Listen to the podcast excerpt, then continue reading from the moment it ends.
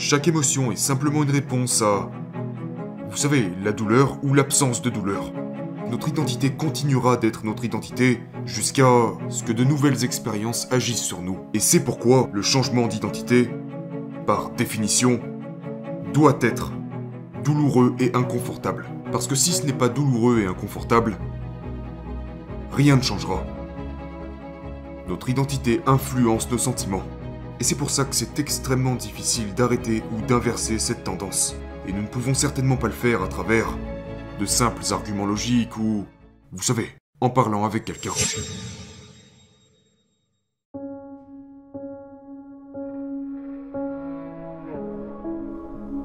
Mon travail a toujours été axé sur les valeurs.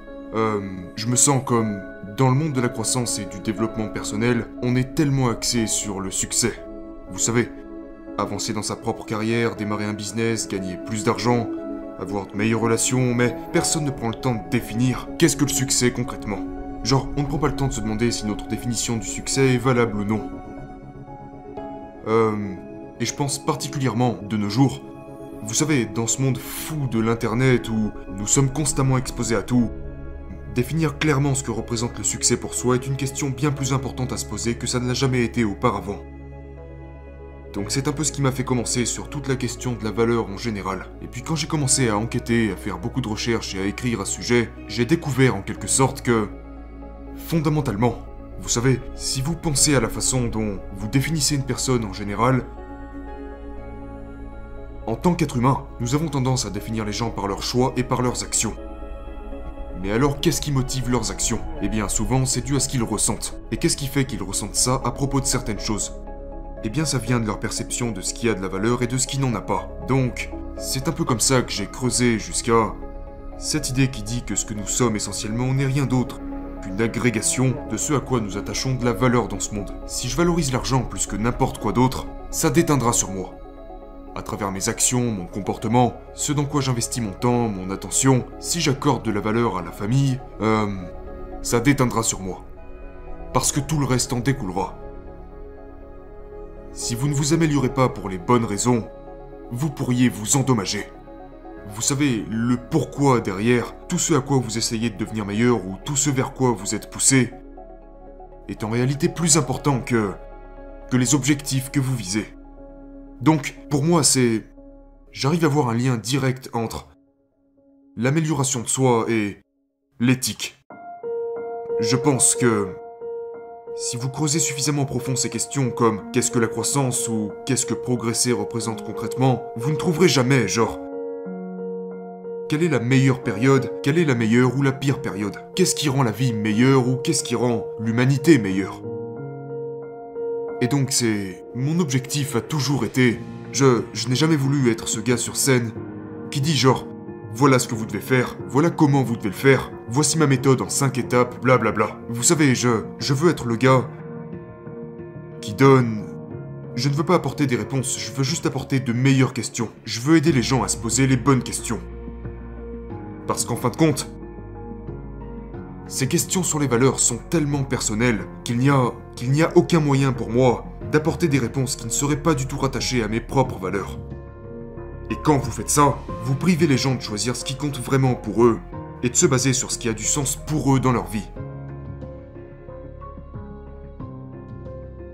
Écrivez vos objectifs sur papier ou je ne sais quoi. Moi j'irai un peu plus loin en disant, eh bien, vous savez, écrivez vos buts, puis ensuite demandez-vous pourquoi je désire chacun de ces buts.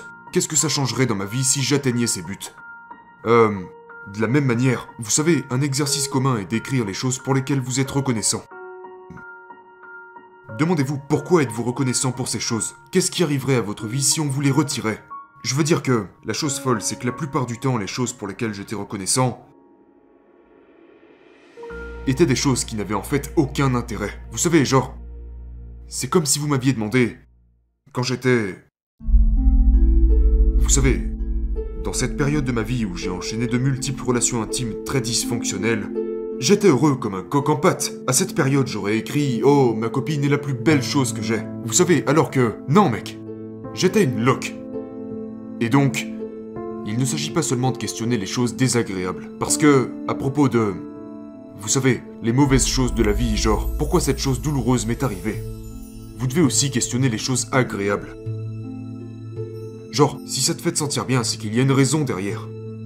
Parce qu'il y a en fait beaucoup de choses qui nous font du bien, mais qui en réalité nous blessent plus qu'autre chose.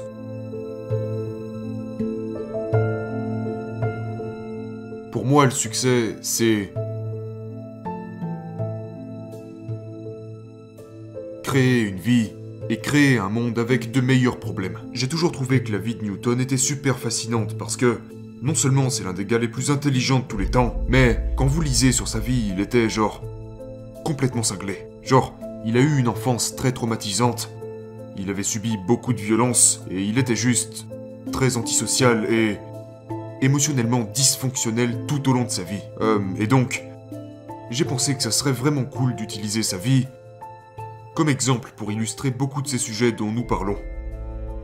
En termes de d'identité, de croissance, d'autodiscipline, etc. Et donc, j'ai repris ces trois lois du mouvement, et en gros j'ai créé des analogies émotionnelles en partant de celles-ci. Donc la première était... Pour chaque action, il y a une réaction émotionnelle égale et opposée. Et fondamentalement, l'idée c'est que... Chaque émotion est simplement une réponse à vous savez, la douleur ou l'absence de douleur. Euh, parce que si vous supprimez la douleur de la vie, une émotion positive émerge en tant que réaction. Et si vous ajoutez de la douleur à la vie, une émotion négative émerge en tant que réaction. La seconde loi. La seconde loi, si je me souviens bien, c'est... Notre estime de soi est égale à la somme de nos émotions au fil du temps. Donc, on pourrait même dire, on pourrait aussi dire que l'identité est égale à nos émotions au fil du temps. Mais, pour faire court, disons que Quelque chose de traumatisant vous est arrivé dans votre enfance. Cette... cette douleur au début de votre vie provoque en vous beaucoup d'émotions négatives. Et une des choses dont j'ai parlé, c'était que chaque fois que nous ressentons une émotion, ça... ça nous oblige à faire une sorte d'équilibrage. Si je suis en colère contre toi, et que je continue à être en colère contre toi, jusqu'à... ce que l'un de nous riposte ou s'excuse.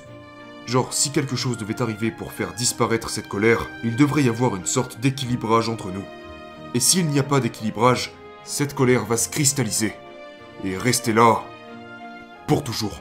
Et l'une des raisons pour lesquelles les traumatismes vécus durant l'enfance sont si handicapants pour les gens, c'est qu'en fait ces expériences extrêmement douloureuses sont apparues en eux alors que leur cerveau rationnel ne s'était pas encore développé pleinement, et donc ils n'ont pas su comment se l'expliquer ou créer un sens autour de cette douleur.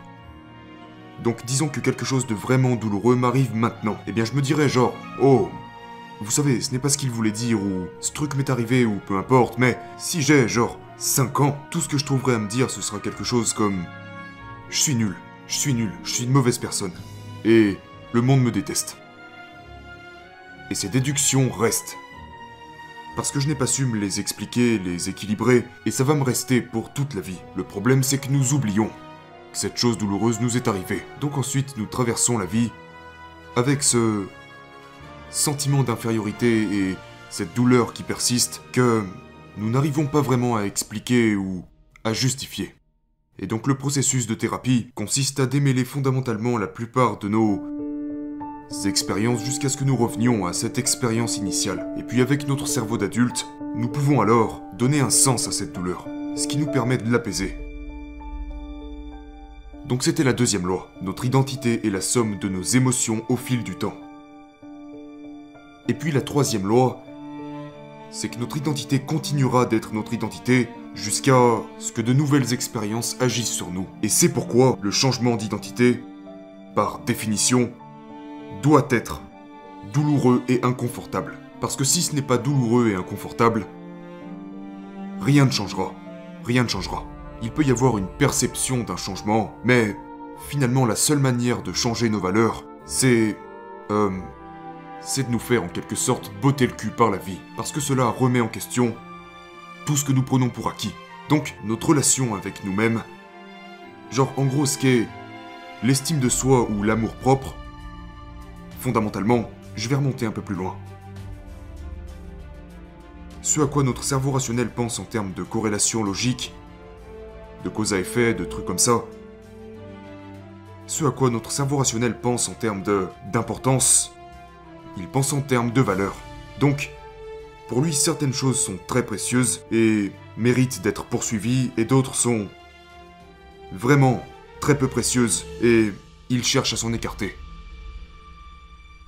Et notre cerveau rationnel désigne en quelque sorte un classement de valeurs pour tout. Pour chaque expérience, chaque potentielle expérience que, que nous pouvons considérer, y compris nous-mêmes.